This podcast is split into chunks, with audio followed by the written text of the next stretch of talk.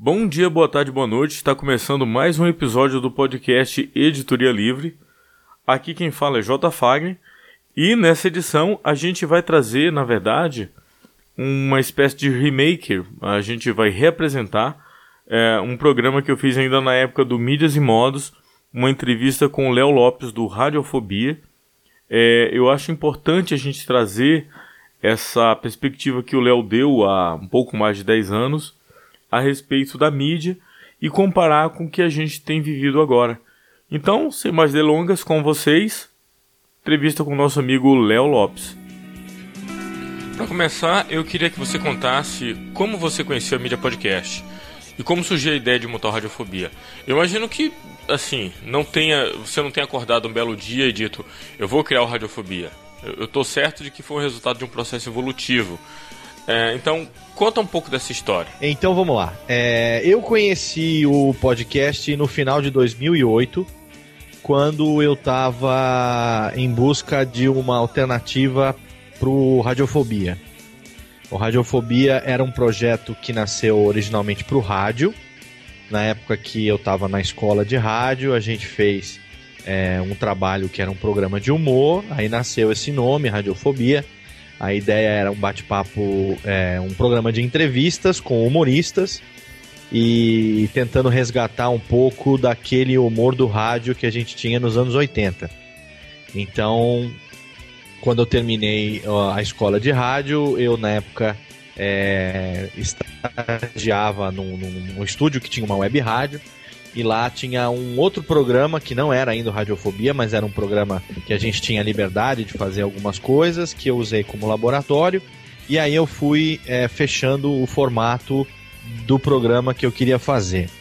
É, eu já tinha um estúdio, um home studio, né? Trabalhava com locução já é, em casa, gravando, e já tinha todo o conhecimento técnico e o equipamento básico para poder é, não só gravar, como transmitir alguma coisa também é, daqui, da, da, do meu estúdio. Então, é, eu na época é, também estava em busca de um curso de dublagem. Aí eu conheci o Guilherme Briggs, tinha algumas coisas sobre ele espalhadas na internet. E nesse processo eu achei o Nerdcast.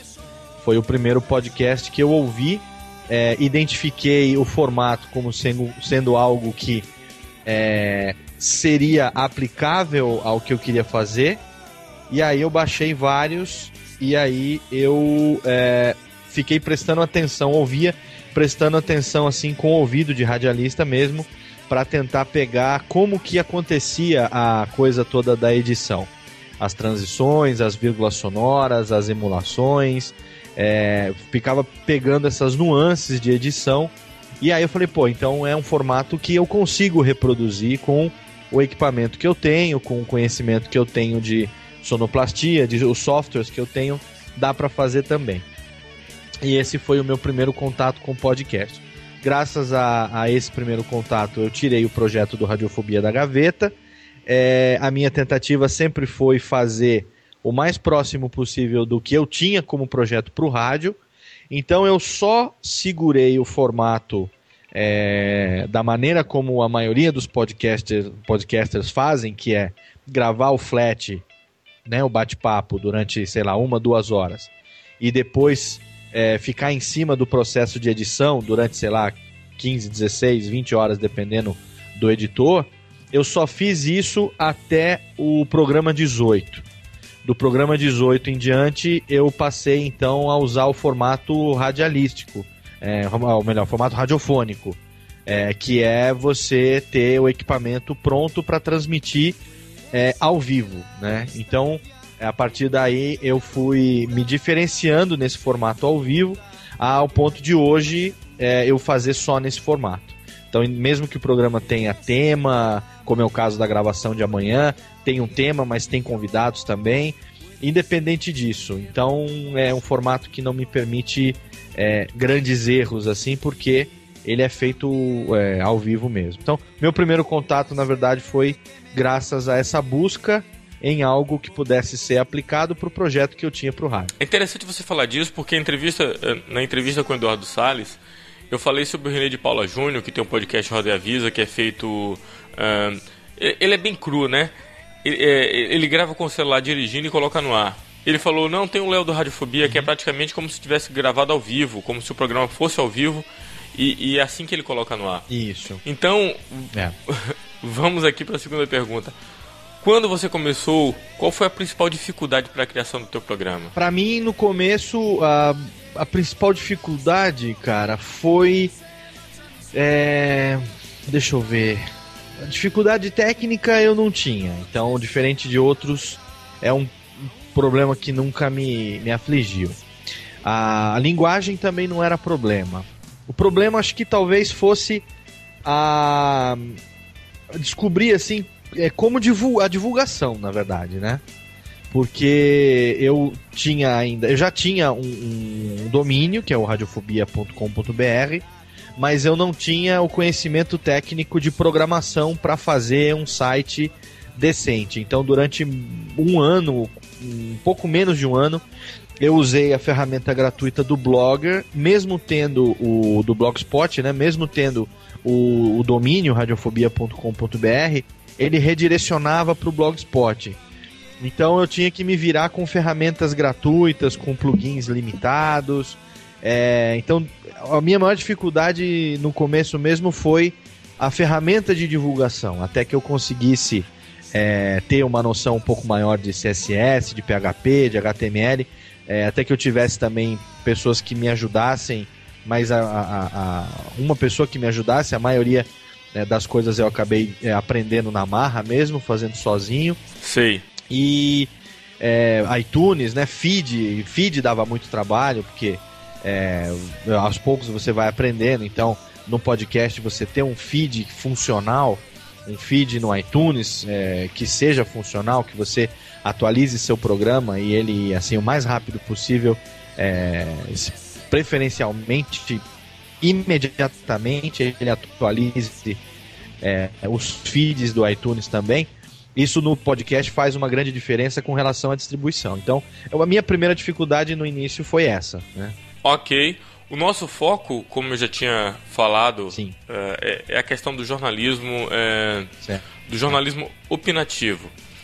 Aqui, é, a gente tem aqui no Brasil a dificuldade com concessões com emissoras de rádio e TV. Sim. E uma lebre que eu levantei é que uh, o podcast, é, com o podcast, você tem uma emissora de rádio ou TV, se é que eu posso chamar assim, sem a necessidade de uma concessão e sem a necessidade de estar preso a grandes corporações. Certo. É, então você tem liberdade para tentar experimentar, para fazer algo diferente. E uma coisa que o próprio Ed Silva chamou a atenção é que a maioria das pessoas ficam presas no formato Nerdcast que é muito bom, por sinal, é como o próprio Ed falou, mas é difícil manter aquele nível de qualidade. Sim.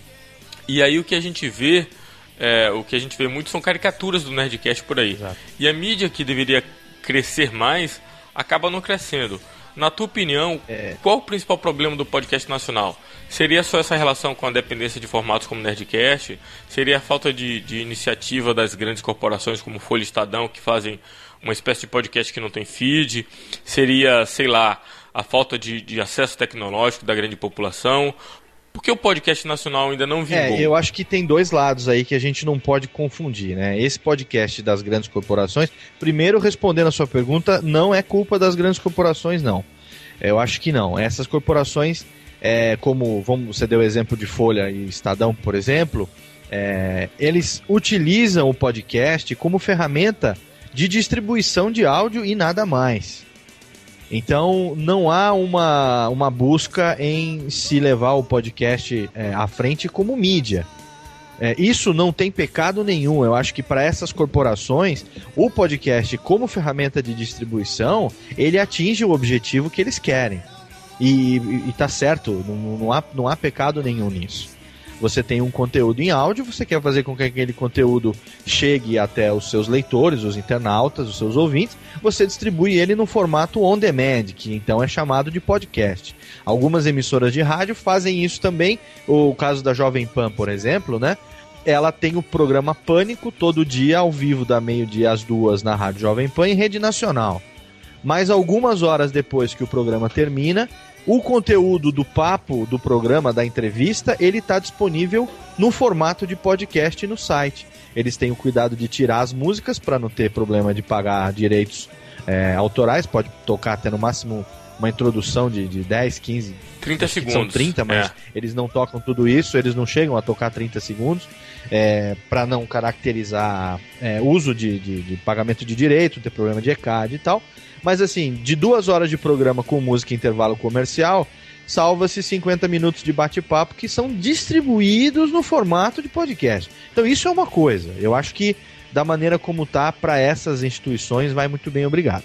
Por outro lado, você tem é, uma uma vamos dizer assim, uma grande comunidade de podcaster no Brasil, ainda amadora no que diz respeito às, às ferramentas de, de, de, de, de áudio, por exemplo. Né? Então, é, isso também não, não é pecado. Assim, depende do objetivo que você faz o podcast. É, a questão das pessoas se prenderem ao formato Nerdcast, né, aquele formato é, de talk show sobre determinado. Não chega a ser talk show, mas é, eles mesmos se denominam bate-papo de boteco, mas não chega a ser bate-papo de boteco, porque no bate-papo de boteco você não corta respiração, você não corta erro, né? Você não, não, não tem um papo limpo, né? Como você tem num programa com edição. Então, as pessoas que tentam copiar o formato Nerdcast, algumas são bem sucedidas, outras nem tanto, né? Mas eu acho que o grande problema tá assim, qual é o objetivo com que cada um faz? Sei. Se você faz o podcast para se divertir, então não tem problema o formato que você faça, desde que ele atinja o seu objetivo, que é se divertir. Você pode Sei. se divertir com seus amigos, que nem você falou, é, com, qual é o nome do, da pessoa que você falou que grava no celular ou dentro é, do carro? É o René de Paula. René de Paula. Ele grava, enfim, utilizando a, a, a técnica que está ali ao alcance. Acho que eu até já ouvi falar dele, que ele grava dentro do carro por causa da acústica, que é melhor e tal. É, no deslocamento do trabalho para casa, alguma coisa assim. Aproveitando o tempo que ele tem disponível no trânsito, ele bota uma câmera lá e filma um negócio assim também, né? Parece que faz videocast de vez em quando também. Então, mas ele faz em casa, no carro, né? Isso, isso. É a ferramenta que o cara tem, você vê, ele tá usando o tempo que ele tem disponível, tá sendo criativo, tá fazendo um negócio diferente. Eu, eu acho que é com o celular, Só que você não pode exigir de um cara desse que ele tenha uma qualidade fenomenal. Você não pode exigir que ele tenha um áudio qualidade de CD, você não pode exigir que ele tenha um som, sei lá, estéreo, um, enfim, você não pode ter exigências. Se o que ele está fazendo atinge o público que ele quer, ou pelo menos serve para o objetivo dele, tá de boa. O cabine celular do Maurício Saldanha, por exemplo, é a mesma coisa. Né? Não é um podcast, claro, é um videocast, mas o cara vai para o cinema, acaba o filme, ele liga a câmera do celular e fala de frente para a câmera quais as impressões que ele teve do filme. Né? No podcast pode acontecer a mesma coisa sobre qualquer assunto. Mas aí, quando você parte para profissionalização do negócio, aí você tem podcasts e podcasts. Né? Então aí você tem como diferenciar o formato, é, meu, de infinitas maneiras. Né? Então tudo depende do que, que você vai querer fazer. Eu costumo falar o seguinte, que a gente pode dividir o povo que acompanha ou que faz podcast em duas categorias: os entusiasmados e os entusiastas. Os entusiasmados são todos aqueles que começam a ouvir podcast, porque queira ou não queira, é uma mídia que fascina, é uma mídia que apaixona. Ela tem características que facilitam ah, o acesso. Então, o fato dela ser on demand, você pode assinar um feed e receber essas atualizações a qualquer momento que você queira sincronizar com o seu dispositivo móvel. Você pode ouvir no site, você pode ouvir, enfim, das mais variadas formas no momento que você quiser, quantas vezes você quiser. Você pode agregar quantos programas você gostar, de estilos totalmente diferentes, de qualidades totalmente diferentes. Então, é uma coisa que ela, ela apaixona realmente. Então, o cara começa como entusiasmado. Ele ouve o Nedcast. Eu vou dar meu exemplo. Eu comecei ouvindo o Nedcast, achei o papo dos caras legal, me identifiquei, também por ser é, mesmo estilo de nerd, de, de, desde pequeno, de gostar de tecnologia, de gostar das coisas assim, é, é, estudar as coisas com mais afinco, gostar de quadrinho, de cinema e tudo mais. Então eu me identifiquei primeiro pela temática e segundo estava em busca da ferramenta.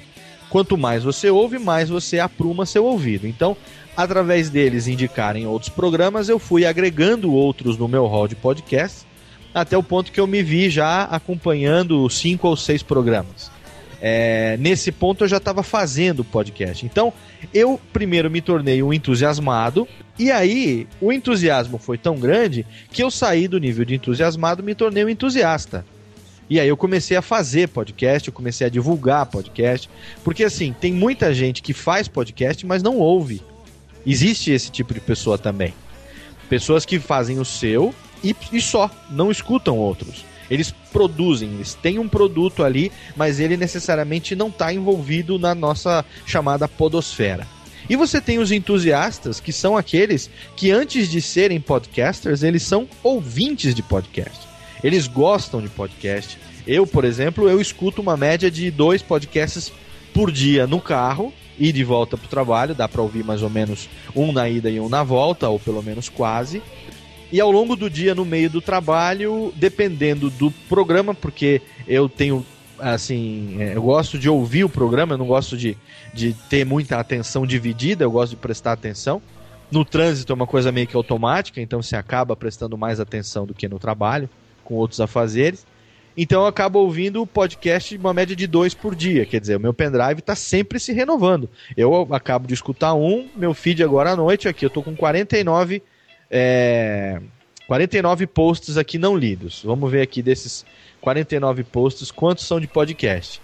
Ó, 21 são de podcast. Eu tenho um Aspiracast, eu tenho dois do Maestro Billy, eu tenho um Café Brasil, e aí tem alguns que, pelo jeito, atualizaram os seus feeds e, deu uma renovada, então é, não são novidades. Mas assim, agora eu vou sincronizar, eu vou ver quais são aqueles que me interessam e quais aqueles que eu vou deixar para ouvir é, mais para frente. Quer dizer, como entusiasta, você passa a fazer também. Você passa a acompanhar, você passa a opinar, é, você é convidado para participar de outros programas, você convida outros podcasts para vir para o seu programa e agenda encontros físicos, transfere esse relacionamento do virtual para o real. Né? Então, existe todo um movimento que está é, se esforçando para fazer do podcast uma, uma, uma realidade, até mesmo é, é, financeiramente falando. Né? Existem pessoas que estão fazendo com qualidade, que estão procurando se esmerar, que já não seguem mais o formato Nerdcast há muito tempo e que estão conseguindo fazer um produto efetivamente vendável. Não necessariamente o programa vendável, mas a expertise de como fazer o programa, né, o know-how de, de, de como fazer um podcast. Estão chamando a atenção de agências, estão atraindo patrocinadores, então é um movimento que, que realmente já, já a gente já vê assim, nessa onda agora, que estão dizendo que é a quinta onda já do podcast no Brasil, mas essa onda a gente já percebe que ela está indo é, um pouco mais longe do que as outras até agora. Haja visto o movimento aí que nós fizemos na Campus Party desse ano. E já adianto, não posso revelar ainda detalhes, mas na Campus Party em 2012, tudo indica que nós teremos alguma coisa muito especial dedicada para o pessoal de podcast. Então, eu acho que é uma tendência sem volta. Ok. Bom, já terminando aqui, só ah, umas duas perguntinhas. É, é que dicas você daria para alguém que estivesse começando podcast hoje? O cara está começando podcast, por onde é que ele tem que começar? O que é que ele tem que fazer? E eu acho que se o cara quer começar a fazer, primeiro ele tem que ouvir bastante podcast. Pelo menos comigo deu certo. Né? Então, é, você tem que ser. Desenvolva seu ouvido, né? É, aprenda com, com quem está fazendo. É, não necessariamente que todo mundo que está fazendo está fazendo bem feito você vai ouvir coisas que você é, não deve repetir. Né? Então eu costumo é, indicar o seguinte: escute. Se você gostar do que você ouviu, aí você então procura aprumar a sua audição para tentar perceber como é que aquele podcast foi feito. É, segunda dica: busque uma qualificação mínima para você aprender a utilizar os softwares e é, os hardwares que você precisa para poder fazer uma gravação de qualidade. Né? Você não precisa hoje ser um miliardário para fazer um, um, puta do, do, investimento, não é necessário. Eu e o pessoal do We Are Geeks, o Tato e o Mauri, a gente está montando um programa é, de apoio a esse pessoal que está querendo começar, para que cada um seja orientado individualmente. Primeiro, como extrair o melhor do equipamento que você já tem. Caso você não tenha um equipamento mínimo, a gente vê qual o nível do investimento que você está querendo fazer e indicar qual seria o equipamento mais adequado para fazer aquilo que você quer. Então, porque assim, as pessoas elas é, veem o, a foto lá do Nerd Office, do Alexandre e do Dave, eles gravando com uma Behringer de oito canais, com um microfone é, um micro um, é, com condensador, microfone, não sei se é um C3 ou um C1 da Behringer que eles usam lá também, com arara é, articulada e não sei o que, o cara fala caralho, entendeu? Então o cara usando fone profissional, aquele fone de ouvido é, fechadinho, fone importado, não sei o que, o cara olha e fala, puta que pariu. Então o cara fica esperando, ah, não, preciso ter uma mesa de som, preciso ter um microfone foda. Não, na verdade você tem como fazer isso, não necessariamente com uma mesa de som. Você pode ter um microfone de qualidade média é, que dá para você é, trabalhar legal com ele também. Tudo depende do, do quanto que você está disposto a fazer. E a terceira dica é o seguinte: é, faça amizade no meio. A podosfera ela é é, bastante receptiva, ou pelo menos ainda está bastante re receptiva aos newcomers, aos novatos. Então, é, eu, por exemplo, me interajo via Twitter praticamente o dia todo, é, ou todo dia, várias vezes ao dia, com pessoas que me perguntam, que me pedem dicas, aí 140 caracteres não são suficientes para você explicar. Eu falo, cara, me manda lá um e-mail que eu te respondo e eu invariavelmente respondo assim como eu respondi ao seu, à sua solicitação, quer dizer, eu faço isso, é, cara, com um coração cheio de alegria, porque eu sei a dificuldade que eu tive no começo, é, e, até porque eu também não gostava muito de incomodar, então eu não corria muito, eu achava que o pessoal ia, sabe, eu não queria ser muito invasivo, é coisa da minha formação. Depois eu percebi que não, que na verdade o pessoal gosta é, desse, não vou chamar de assédio, mas gosta de, de ser procurado, gosta de, é, responder essas perguntas, que nem o Dudu, é, o próprio Tato do Year Geeks também, o Tato e o Mauri, é, quem mais? O Luciano Pires do Café Brasil, sabe? Se bem que o Luciano faz em estúdio, mas ele tem também é, toda uma bagagem com relação à linguagem que ele utiliza. É, são pessoas assim totalmente receptivas para você poder perguntar e falar, cara, o que, que você me indica, né? É, tem algumas coisas que ajudam, por exemplo, você ter é, um, procurar um serviço bacana, ainda que gratuito, de hospedagem dos seus episódios, né, ter um feed bonitinho, bem organizado, que você não precisa ser um gênio da computação para fazer isso também. Se você tem hoje, por exemplo, um blog no WordPress e você bota lá a, a, o plugin do, do, Power, do PowerPress, ele faz tudo sozinho para você. Né? Você não, não tem muito trabalho, assim. Ele faz tudo. Inclusive, ele prepara o feed para você publicar no iTunes com três cliques, assim, é muito fácil. Então, busque um pouquinho, leia bastante, fuce mesmo. É, eu acho que o caminho é esse. Mas acima de tudo, eu acho que para quem está começando, tem que saber o, saiba o que, que você quer fazer, né? Até onde você quer chegar. É uma brincadeira? É só um hobby, uma distração? É algo que você realmente quer investir para poder, quem sabe, fazer disso um negócio um dia. Você pensa é, em trabalhar nisso ou com isso de alguma maneira, ou fazer disso é, uma vitrine dos seus talentos, uma vitrine do que você pode vender, de serviço seu, de coisas que você pode produzir. É, sabendo o que é que você quer com o podcast, fica mais fácil de mensurar é, o que é que você precisa para fazer um negócio bem feito. Mas tem muita gente disposta a ajudar e acho que na Podosfera, quem quiser começar agora não, não vai encontrar barreiras assim para entrar pra, pra galera. Só puxando para o gancho que, que você deu aí, uhum. essa tua ideia com o pessoal do, do We Are Geeks é de montar um site que uhum. pudesse ajudar nisso? Não, a nossa ideia é de fazer ações presenciais com as pessoas. Ah, tá. Nossa ideia é de montar. Na verdade, o Tato já tem o projeto que está parado do Cidadão Geek, que é um projeto é, de encontros aí periódicos. Mas assim, o Tato e o, e o Mauri têm uma empresa, né? O Tato e o Mauri, assim como o Jovem Nerd, assim como eu, a gente tem o Guanabara e outras pessoas aí. é, acho que o Jurandir também, a gente é, tem pessoa jurídica por trás. A gente tá montando um negócio. Então, para você montar um negócio, é, você, a gente tem algumas coisas que são fundamentais. Você chegar numa agência, por exemplo, você tem que ter pô, um site bacana, né? Num, num, num host é, legal, um domínio próprio, um Media Kit decente, que tenha números interessantes, é, com certeza a qualidade do seu áudio tem que ser legal.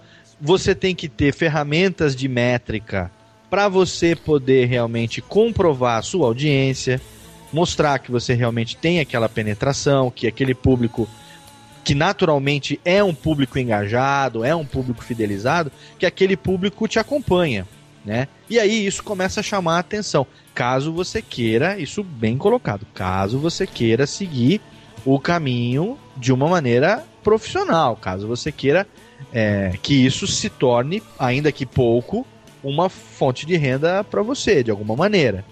Né?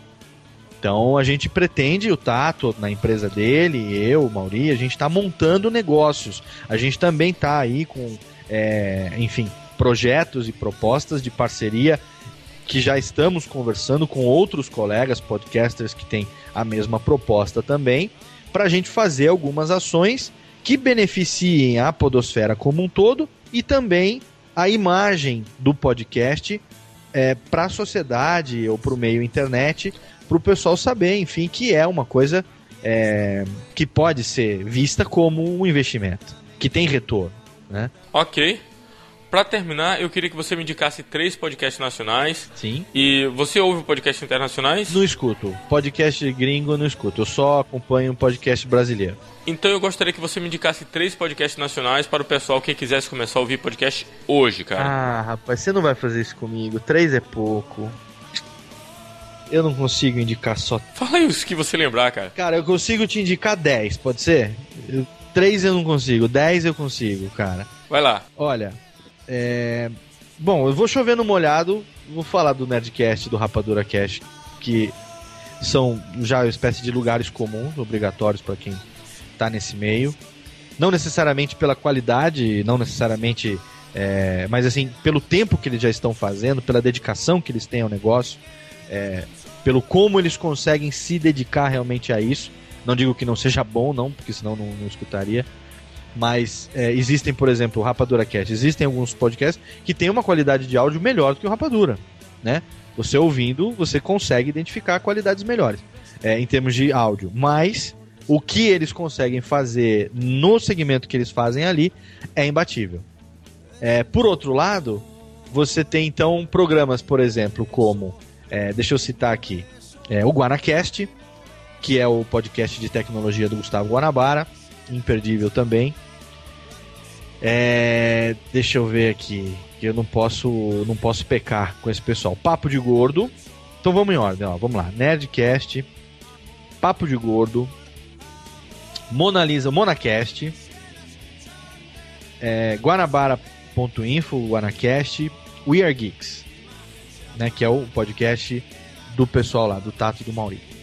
Aí, Tosco Chanchada, totalmente desequilibrado do pessoal lá de Marília. É um, uma galera que eles são efetivamente amigos, eles gravam juntos no mesmo ambiente, então eles fazem um podcast diferente, que eles estão todos no mesmo quarto, na mesma sala, gravando ali. É muito legal. É, o Rapadura eu já falei.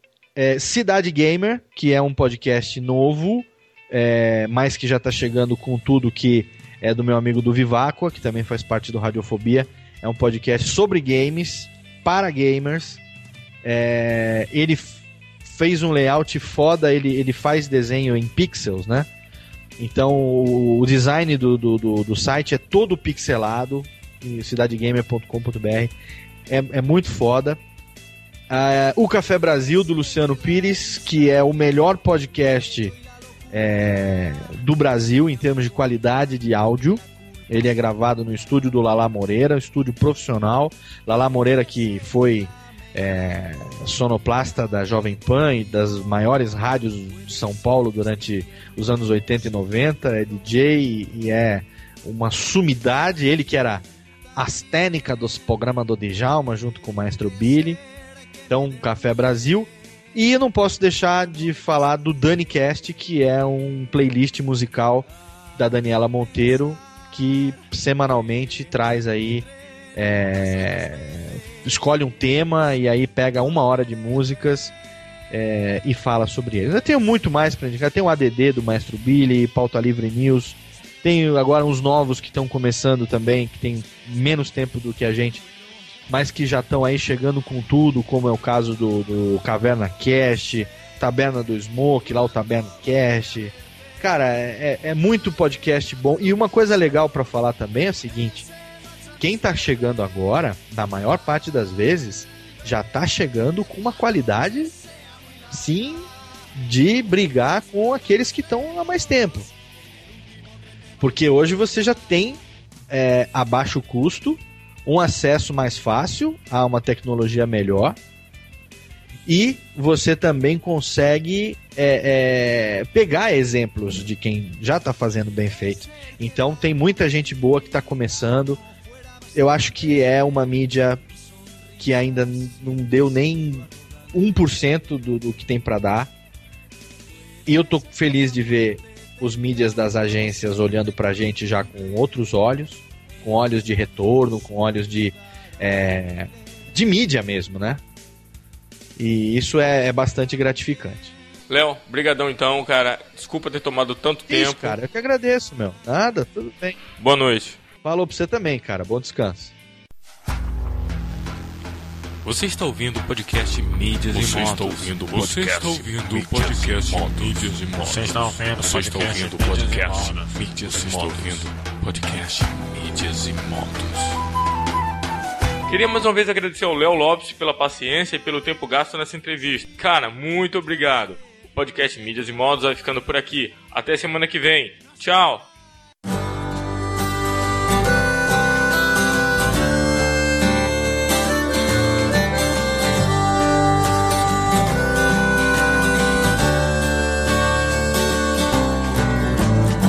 Stop with this useless conversation. There's no reason to stay with an eternal conflict. Deep inside such a misty situation. I think we have to choose to live or die. My soul is burning blue flames, and all decisions are still the same. And then I think I won't come back. No, no, no, no, no. Let's stop with this meaningless talk. Love is a question of loving or not. I don't wanna stay in the hysterical side of life. Traitors are the ones who put words in your mouth. Now I'm standing here alone, waiting for some miracle, and then I think that it's too late.